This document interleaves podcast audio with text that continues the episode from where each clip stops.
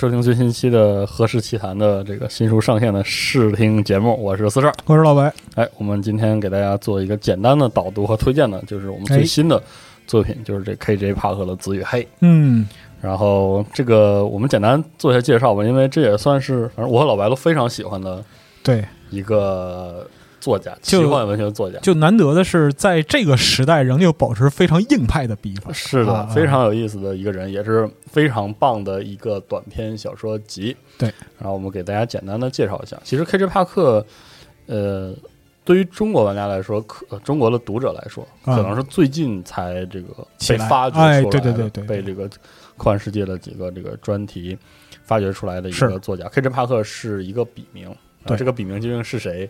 这个在英国的这个文奇幻呃奇幻科幻文学圈藏了很多年。嗯嗯，这个人是个很有意思的人，然后《嗯紫与黑》也是一个非常有意思的作品。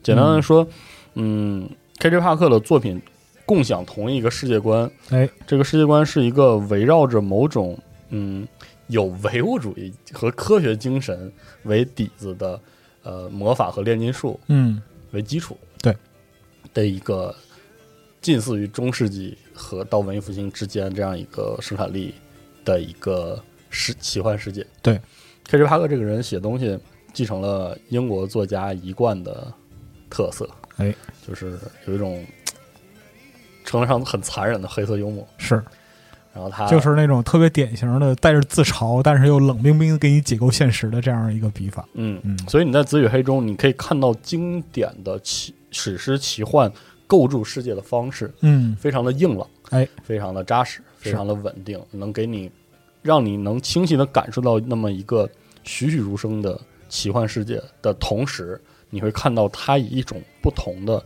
你说它是新派也好，你说是呃更更具幽默感、更具反讽意味也好，去处理一个经典的奇幻故事故事。的方式。对，比如说呃炼金术士，是。比如说神呃神职人员，哎啊，比如说这个城市当中已经准工业化的新贵族的生活，还有在偏远乡村里农奴和地主的那种愚昧的状态，等等等等，这一切都以一种呃可能相当出人意料的方式，在他设计的这些故事里铺陈出来。哎，啊、就这儿想说一下这个，就是紫与黑它这个共享世界观的妙处。嗯就是它首先预设一个已经存在的世界，就像四十二刚才讲的那样。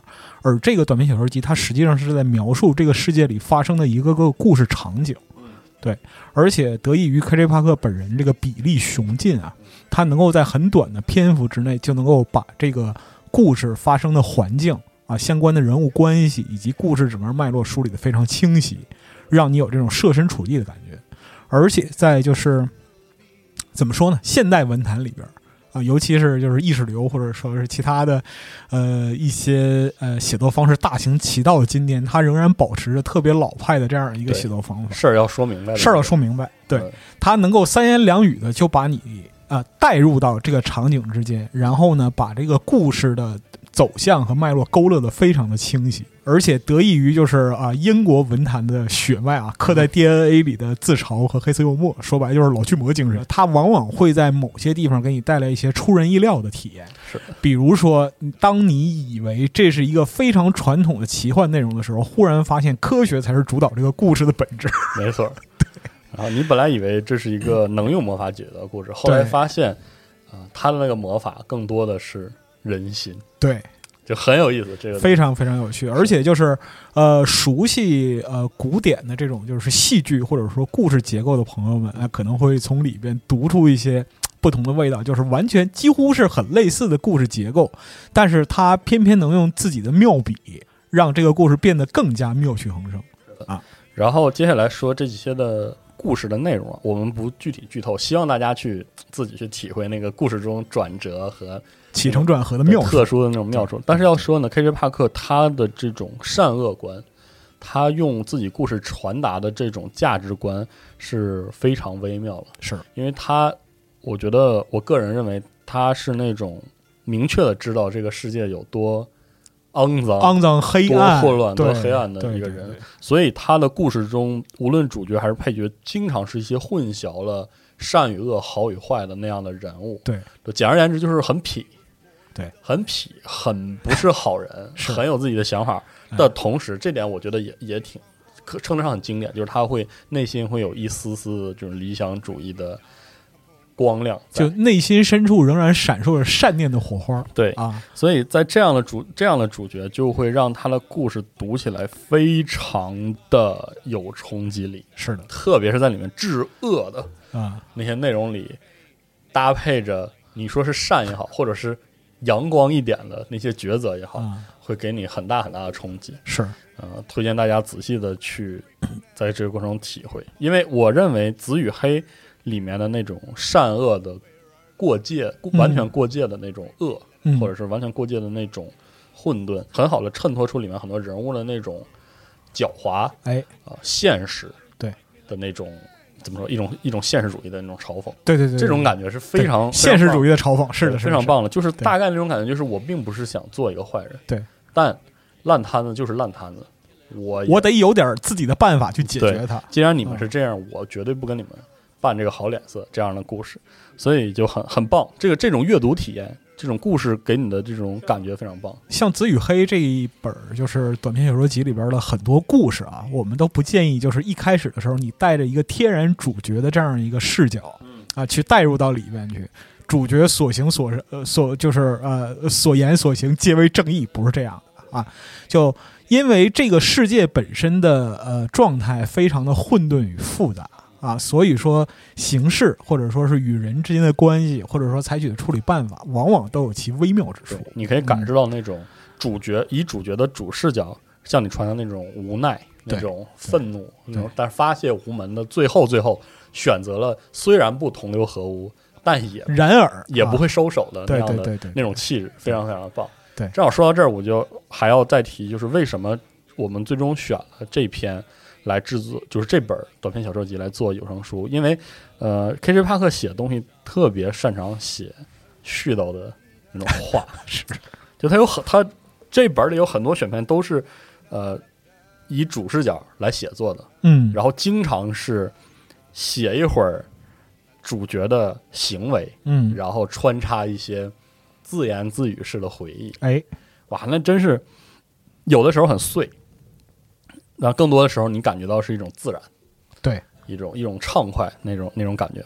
我觉得个人认为非常适合读出来或者听出来这种感觉，因为它里面有很多的情节的表现都是以当时人物的口述的方式对实现的。对其实就是你在这个就单纯以阅读文本的方式，你也能看出来，很多时候他是在讲故事，对，对就是里面那个人物就在讲人物在讲故事，对，所以总总的来说，无论是你对比如说炼金术这样的设定、嗯，这样的奇幻设定感兴趣，还是说你对那种有点黑色幽默质感的故事嗯有，兴趣，或者是你想读一些不一样的奇幻，哎，我都觉得这个《紫与黑》很适合。啊嗯，它是一本这个才气四溢的小说，是非常值得一听。对。如果说用一句话来给他做评价的话，其实是经典中带有反叛，平时中带有幽默。是的，嗯，然后我们这期的这个有声书呢，是由这个艺海佳音工作室来出品的。哎啊，接下来我们会为大家播放这本书的这个命名篇，就是嗯《紫与黑》当中的一段。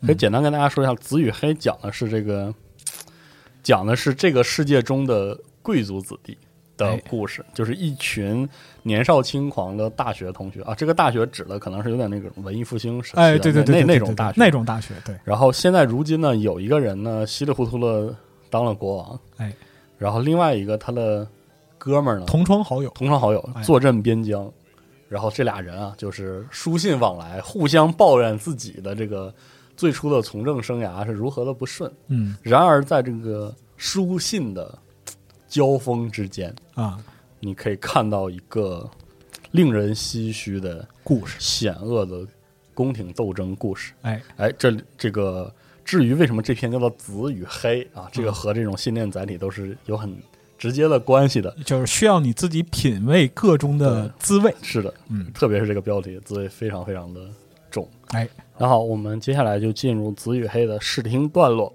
也感谢各位对集合有声书的支持。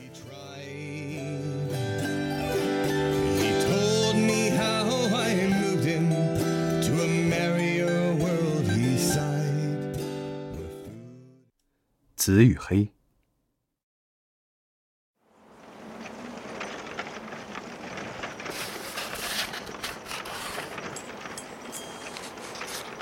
至无敌骄阳的兄弟，爱民如子的君主，信仰的守护者，福萨尼的统治者，神圣的尼斯弗鲁斯五世皇帝陛下。福尔米奥恳请禀告皇帝陛下，他已经安全抵达特里米西斯城，并且掌握了城内民政和军事部门的控制权。上特里米西斯总督福尔米奥敬上。哦，当然了，你是一个十足的混蛋。你把我从安娜苏斯的职位上给拉了下来，这个职位可是我在军事学院里辛辛苦苦干了三个月才得到的呀，如今却拱手让给了那个傻瓜阿托。就这样，你还不心满意足？你有那么多地盘，却把我扔到了这么个鸟不拉屎的鬼地方。这里除了积雪、士兵和野蛮人之外，简直一无所有。我究竟哪里得罪了你啊？好了，我总算是到了，这绝对是一趟风尘苦旅。我坐在邮政马车上，周围堆满了邮包、饼干盒和臭气熏天的鸡笼。一个胖女人坐在我对面。每当马车压过路上茅坑或是石头的时候，她就会直接扑进我的怀里。我猜想，她一定是坐惯了邮政马车，因为她总是在看书。就算是被颠到脑袋撞到车底，一条腿伸出了车外，他也没扔掉书本。哦，对了，马车还有个轮子脱落，砰的一声砸在山顶上。就在正午之前。那可一点儿也不好玩啊，我的朋友。前任总督菲罗克特纳斯看到我，一点也高兴不起来。说真的，如果你要解雇一个人，还是事先告诉他比较好，别把这个倒霉差事留给他的继任者。是的，他不相信我。对呀，他凭什么要相信我呢？他以为我是个疯子，差点把我投进监狱。幸好我没把委任状放在压箱底的文件包里。而是碰巧把它掖在了衣服口袋中。我花了好多时间才说服他相信这不是一份伪造的文件。接着，他就开始大发雷霆。唉，不管怎么说，我来了。这里看上去还算井井有条吧。不过话说回来，我压根就不知道一个运作正常的地方政府到底应该是什么样的。这里大约有一万名穿着脏衬衣和破拖鞋的公务员穿梭于各个部门之间。你若提个什么问题，他们却置若罔闻。办公室里的架子上有堆积如山的卷宗、文件、档案和账目，而且每个人看上去都忙坏了。所以，我猜他们多少做成了些工作。虽然我根本弄不明白哪些东西是有用的。顺便提一下，当地寒气逼人。尽管这里有五个装满木炭的巨大棚子，可是按照规定，月中之前是不能烧炭取暖的。貌似我还没有取消这条规定的权利。在我看来，你至少应该送我一条羊毛围巾。哼，说真的，你有没有一本关于治理政府的书能借我看看呢？至于叛乱，情况好像也没那么糟，因为这里的人对他似乎一无所知。当然了。我还没有检阅过军队呢，我要把最好的留到最后。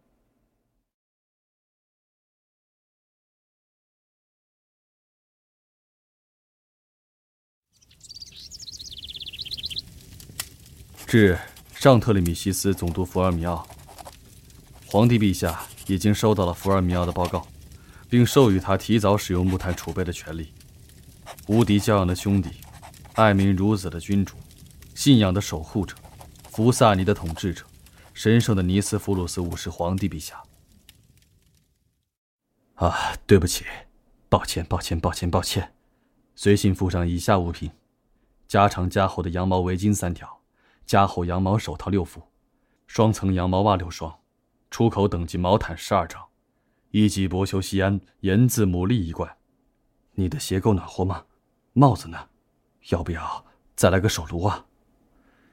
唉，我很抱歉，行了吧？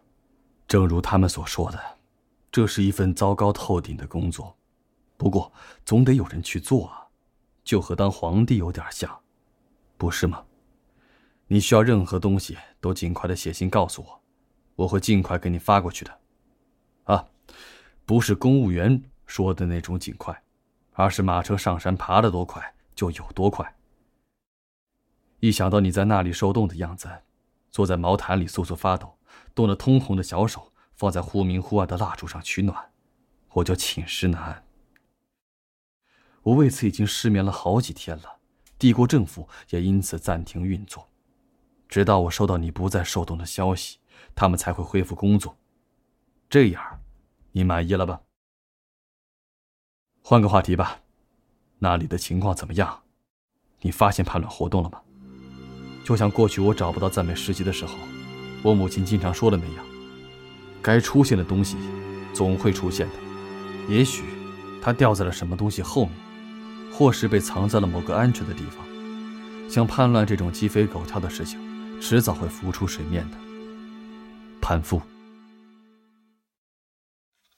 至无敌骄阳的兄弟，爱民如子的君主，信仰的守护者，福萨尼的统治者，神圣的尼斯福鲁斯五世皇帝陛下，福尔米奥恳请禀告皇帝陛下，他已经发现了敌情，不过至今仍未辨明敌人的身份。张特利米西斯总督，福尔米奥敬上。嗯，你依然是个混蛋。不过，谢谢你的袜子。虽然我不喜欢袜子的颜色，但至少它们让我的脚趾恢复感觉了。他们还是不许我用那些木炭，由于木炭是军需品。哎呀，为什么呢？你显然需要单独发一道命令给军需部门，还要注明用量和使用日期。你应该知道这些的呀。见鬼！难道还要我教你怎么做皇帝吗？毫无疑问，我是自作自受。我还清楚的记得第三学年的时候，在《贫穷与正义》的酒吧里，我说过什么：政权绝对不能交到利欲熏心的人手中，所有重要的政府部门都应该让不愿意从政的人来掌握。好吧，我给自己下了套。现在，来说说叛乱。这里肯定存在叛乱，但可恶的是，我却找不到他在哪。我翻看了所有的报告，他们说这里发生过许多场小规模冲突和打了就跑的突袭，案子很多，性质大都和匪帮抢劫差不多，但很可能彼此关联。可每当我们赶到现场，他们总是已经逃之夭夭了，这实在是太奇怪了。我们有几百种假设，可是不管你仔细研究哪一种，都会发现。其实压根就没人知道敌人是谁，从哪里来，回哪里去，想要什么，有多少人。他们显然一直在不遗余力地夺回同伴的遗体，因此，我们连能检查的匪徒尸体都没有。我们仅有的线索是他们留下的一些普通的不能再普通的武器。这些东西要么可以在任何信誉良好的武器商店买到，要么就是帝国军队的装备。目击者宣称啊，匪徒看上去。有点像帝国士兵，只不过没有那么的整齐有序。我亲自访问了一下幸存者，我自己骑着马去的。如果这还不叫爱岗敬业，那我就不知道怎么样才算了。不过他们都显得惊恐万分，缄口不言。我想，他们是在担心，如果帮助我们，会有什么下场。这样可不太妙啊。无论如何，我会继续调查下去的。哎呀。这就是标准的公务员辞令。你有消息，我会立即通知你的。哎，我忽然灵机一动，如果你真的是无敌骄阳的兄弟，也许能说服你的哥哥到我们这儿来一趟嘛。只要把公共厕所里的冰给融化了就行了。至上特里米西斯总督福尔米奥，皇帝陛下已经收到了福尔米奥的报告。无敌骄阳的兄弟，爱民如子的君主，信仰的守护者，福萨尼的统治者，神圣的尼斯弗鲁斯五世皇帝陛下。你提到的这点十分有意思。我们神庙中一代代最聪慧的头脑，都曾为这事而困惑。就我所理解的而言，无敌骄阳并不是我的亲兄弟，更像是个远房表兄。你可以想象，这多少让我松了口气，至少。我不用费心记住他的生日了，不然你要送什么生日礼物给太阳呢？袜子，还是一本好书？哼，我可以肯定的是，他并不喜欢阅读，毕竟书本一到他面前就会被烧坏的。我已经就木炭的事儿又写了一道命令，我让副官长去查阅了相关规定。幸运的是，他有一本规章制度总集，我想让他抄写一份给我，可他总是搪塞过去了。他给我写了一份合乎规矩的授权书。好的，老天保佑，有什么情况再告诉我吧。假如我在上一封信中没能清楚的表达我的意愿，我万分抱歉。当了皇帝，显然不是我的错，要怪就怪我所有可恶的亲戚们都死于互相残杀了，只剩下我能登基。不过就算如此，我还是要说声对不起。我由衷的感谢你们几个同心协力的帮我。显而易见的是，我无法相信这里的任何人，他们要么百无一用。要么只是想从国库里骗点钱。假如他们没想阴谋政变，那他们侄女的男朋友的叔叔肯定在阴谋政变。这一切都让我意志消沉，胆战心惊。有时我甚至想要尖叫出声。我确信，他们故意让我为毫无意义的琐事忙碌，这样我就无法察觉他们的真正企图了。算盘打得不错，不过请相信我，他们不过是作茧自缚。只要其他几个哥们儿掌握了实权，我们就能够将那些傻瓜赶下台去，一切就会走上正轨了。到那时，我亲爱的老朋友，你就能回家了，我向你保证。如果我说的不怎么靠谱，那请你原谅。我一直在尽力的想象你骑马的样子，这个场景深深的扎根在我的脑海中，挥之不去。给你提个。有用的建议：当你骑在马上的时候，如果能看见马尾巴，那就说明你骑反了。致无敌骄阳的兄弟，安民如子的君主，信仰的守护者，福萨尼的统治者，神圣的尼斯弗鲁斯五世皇帝陛下，福尔米奥恳请禀告皇帝陛下：敌人焚烧了萨雷亚，帝国军队。无法与之交战。上特里米西斯总督福尔米奥敬上。别开玩笑了，快告诉我，尾巴到底长什么样？萨雷亚事件并没有听上去的那么糟。我干了件有用的事儿，组织了一个警戒网络。抱歉啊，我忘了在上一封信里提这件事儿。每个村子的村长都要负责布置一个全天执勤的岗哨，留意动乱的迹象。哎呀！以前竟然没人想到该这么做，我觉得很不寻常啊。不管怎么样，萨雷亚的岗哨发现有匪徒正向他们袭来，因此百姓没有充分的时间疏散，居然没人想到要派一个人跑去莱姆雷格尼的要塞报警。所以，直到帝国军队看见天空中腾起了烟柱，才知道那里受到了袭击。不过，我们要知足，毕竟虽然村子被烧成了平地，但没人遇害。匪徒们也没能找到任何的牲畜，我已经派木匠和石匠去那里帮他们重建家园了。人人都说萨雷亚本来就是帝国北方最邋遢的犄角旮旯，因此我觉得他们肯定能够轻易的恢复原样的。即便如此，遭遇袭击对那里的居民来说还是挺悲惨的。况且，我们仍然不知道那帮坏蛋到底是什么人。我当然派了几个斥候去侦查一番。但匪徒留下的痕迹在几里之外就逐渐消失了。哎呀，新下的大雪覆盖了这些痕迹。你应该向你那个远方表兄提一下这件事儿，他一点忙都没帮。由于那的人一般只会从一数到五，村里的岗哨只能报告说敌人人数很多，也就是说从一百到一百万都有可能。这信息实在是毫无用处。我在兵法中查找。关于对付叛乱的内容，书里说，我应该建立一支快速反应部队，将其驻扎在事件频发地区的中心，由两队重装骑兵、一些弓骑兵和斥候组成。我本该立即照做的，但是遇到了如下困难：一，骑兵在陡峭的山路上无法行进；二，我没有两队重装骑兵啊；三，袭击发生在十分广袤的区域里。我们根本不可能在匪徒遁入山林之前追上他们。你要知道，我看的是第九版兵法，也许后来又出了新版。我觉得自己已经无计可施了。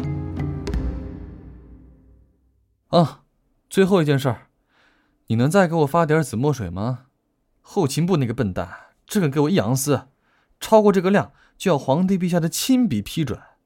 哼，我想让文书们把红墨水和蓝墨水混在一起，可是他们总也调不出接近原样的紫色。要知道，未经授权私自生产紫墨水，可是要判死刑的。哎呀，这到底是什么样的法律呀？致上特里米西斯总督福尔米奥，皇帝陛下已经收到了福尔米奥的报告，并对他在萨雷亚的行动表示赞许。无敌骄阳的兄弟，爱民如子的君主，信仰的守护者，福萨尼的统治者，神圣的尼斯福鲁斯五世皇帝陛下，随信附上一磅紫墨水，这是从我的私人物品中拨出的。人生苦短。时间不能浪费在后勤部身上。紫墨水的问题，对于政府存在的所有问题来说，是具有象征意义的。这个词，我用的对吗？这个问题始于一个基本无害而又有趣的想法：把紫墨水专门留给皇帝和官员们使用。那样的话，你一眼就能分辨出你收到的授权令、召集令或土地转让证书的真伪了。这想法还行。但后来发生了什么呢？首先，我的某位妄自尊大又神经兮兮的前任，把这件事看得太严肃了，于是，滥用紫墨水突然变成了一项死罪。然后，后勤部的文书们发现，他们可以利用这一点来有效地掌控整个政府，尤其是那些他们不待见或是政见不同的官员，只要不给他们足够的紫墨水就行了。如果你得罪了那帮人，下次去申请领紫墨水的时候，他们就会告诉你，从供应商那里新进的墨水品质不过关，大概是不够紫吧，或是货船沉进了海里，亦或是一种新的不知名的疾病横扫了弗拉基亚的牡蛎养殖场。反正就是没有紫墨水，你也就没办法签发文件，继而什么事都干不了。妙极了，这意味着，连我本人都要储存一些紫墨水，以防万一。同时，我物色到了一名文件伪造师，他被关在了东部的一所监狱之中。他做的东西简直太逼真了，我一找到他，就立刻的把他带到身边，给了他一份工作。说真的，在这你只能这么干。抱歉，我太唠叨了。我不知道该给你些什么建议。建立快速反应部队，无疑是个不切实际的想法。如果你想把所有的兵力，集中在一个地方，只会给那些匪徒机会去袭击其他地区。现在我能想到的只有渗透战和情报战，但不用说，你肯定已经想到这两种方法了，而且，他们并不容易实施。我对你的唯一要求就是，尽你所能。你的尽心竭力，正是目前我们最需要的东西，也是我派你去那里的原因。在其他方面，我们终于取得了些进展。我设法让莫涅西修斯当上了财政大臣，斯特拉托成为了法务大臣，阿瑞斯泰俄斯则担任了内务大臣。这意味着，内阁中的重要职位都已经掌握在我们一三班同学的手里了。不过，你读到这封信时，我们其实可能已经被皇宫侍卫、贵族甚至全体公民给杀了。这也许并不是一步好棋，不过我还是想下出来看看。当你回来的时候。我想请你担任军队统帅，可以吗？致无敌家的兄弟，爱民如子的君主，信仰的守护者，福萨尼的统治者，神圣的尼斯弗鲁斯五世皇帝陛下。福尔米奥恳请禀告皇帝陛下，他已经与敌人交过战，但是未能取胜。尚特里米西斯总督福尔米奥敬上。非常感谢你慷慨大方又令人欣喜的邀请，在这个你远房表兄照耀不到的地方，你的提议令我万分激动。再重复一遍，我不是一个战士，我不过是一个疲惫微胖的半吊子学者。如果未来我足够幸运，该除掉的人死光了，又没有哪个小丑把我送去前线的话，我希望能在一所受人尊敬的大学里当高级讲师。我知道。我们都认为应该把重要的官位交给淡泊名利的人，但是也该视情况而定嘛。我的问题在于，我压根不擅长干这个。就说说前文提到的败仗吧，我亲眼见证了一切。那时我碰巧就在乔里斯安瑟罗普。好了，别费心查找了，地图上没标这个地方。因为有人报告说附近发现了匪徒的踪迹，我本以为这次巡查不过又是白费功夫，正准备打道回府的时候，一个骑士风驰电掣般的穿过街道，从马上摔倒在了我面前。这个可怜的家伙浑身鲜血淋漓，几乎体无完肤了。但他还是奋力地说出了匪徒正在离村子六英里处破坏道路的消息。不必说，我根本来不及多想。我的私人护卫有五十名龙骑兵，我派他们先赶过去，尽力对付下匪徒。我又胡乱写了一张请求救兵的条子，派人送给盖洛斯要塞的指挥官。他们位于相反方向的九英里之外。然后，我坐上了自己的双轮马车，让已经吓得魂不守舍的村长坐车夫兼向导，一路颠簸着追赶龙骑兵去了。我欠村长一条命，因为他让我们迷了路，我却因此逃过了一劫。哎，我猜嘛，他肯定是故意的。他是土生土长的当地人，对那里的山路应该了如指掌。当我们追上龙骑兵的时候，一切都已经结束了。假如早到十分钟，我就会像这些倒霉蛋一样命丧黄泉了。这都怪我没有深思熟虑，怪我太想做出点什么成绩了。却又不知道要怎么做，怪我吓坏了。我们到的时候，还有两个龙骑兵奄奄一息。等到我呕吐完、稳住心神之后，就只剩下一个了。神奇的是，他居然还向我道歉。对不起，将军，他们有六百个人，而我们只有五十个。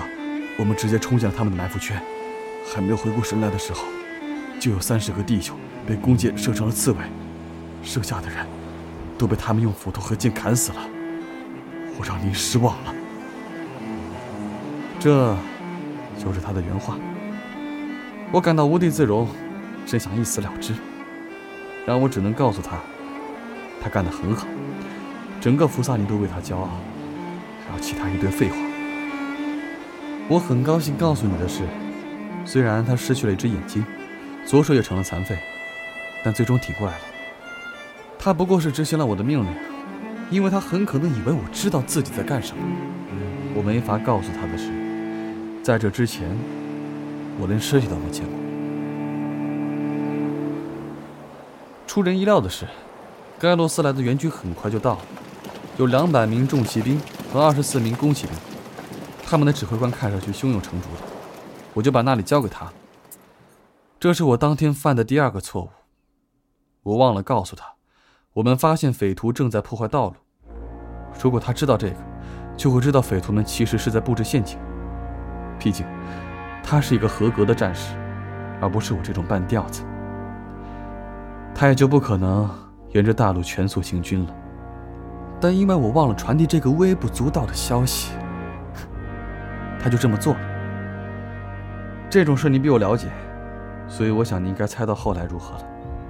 敌人是故意让我们发现的。逃回来报信的那个骑士是六人常规巡逻队中的唯一幸存者。我应该想到问问他是谁，为什么会去那个地方的。匪徒掌握了他们巡逻的时间和路线，袭击了他们，杀死了其中五人，并有意放走一个。这样一来，幸存的骑士就会疾驰到最近的要塞，呼叫援兵，我们的军队就会随即上路，径直冲入他们设下的埋伏。为了设埋伏，匪徒们破坏了道路。还用滚木设置了路障，这样就能封住军队的退路，用最小的代价迅速有效的屠杀我们的士兵。很聪明，不是吗？唯一值得欣慰的是，我看出他们并非无懈可击，他们犯了一点小错，不知怎么地，在预定的伏击地点错过了巡逻队。正因为如此，巡逻队才直接的冲进了他们为帝国军队准备的埋伏圈。当时他们还在那里挖壕沟呢。除了这点之外，计划的其他部分都进行得很顺利。他们杀了五个巡逻队员，放走了一个。原来他满身的鲜血都是疾驰过树林时在荆棘丛里摔出来的。然而，幸存的巡逻队员没有赶去盖洛斯要塞，而是跑到我和我的五十名龙骑兵面前。我们在错误的时间出现在了错误的地方。就这样，所有的事都乱套了。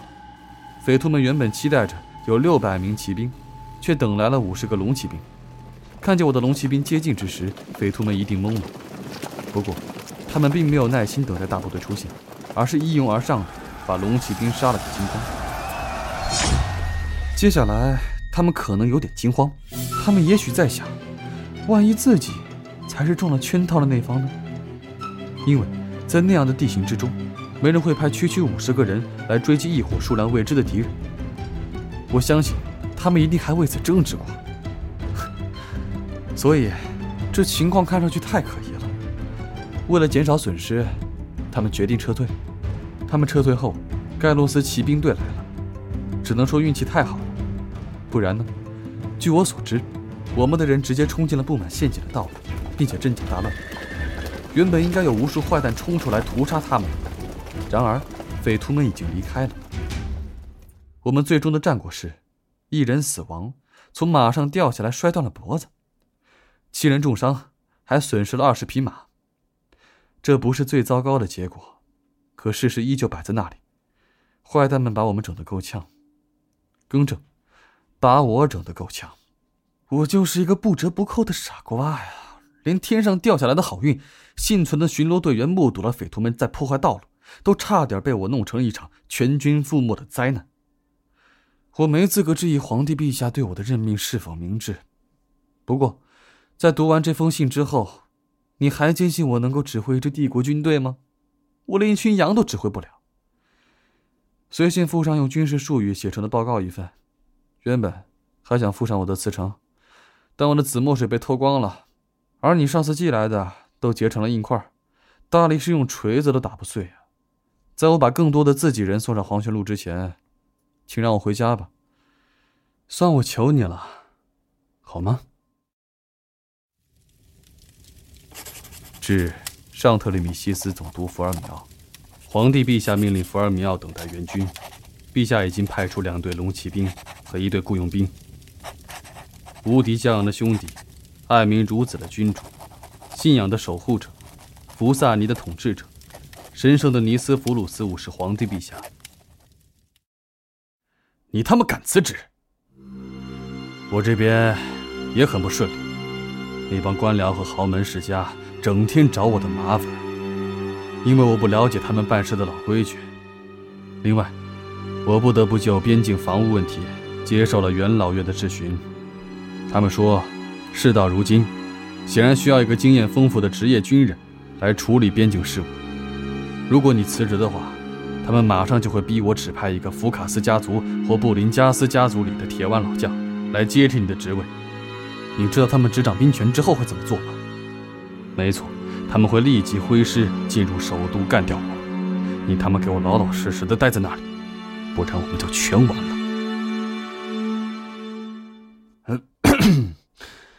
抱歉，我也不想火冒三丈的，我真的很同情你。不过现在的形势实在不容乐观，我已经在悬崖边上了，你那里是唯一有军事活动的区域，也就是唯一一个他们可以合法派去将军的地方。因此，我现在全指望你了，我的好朋友。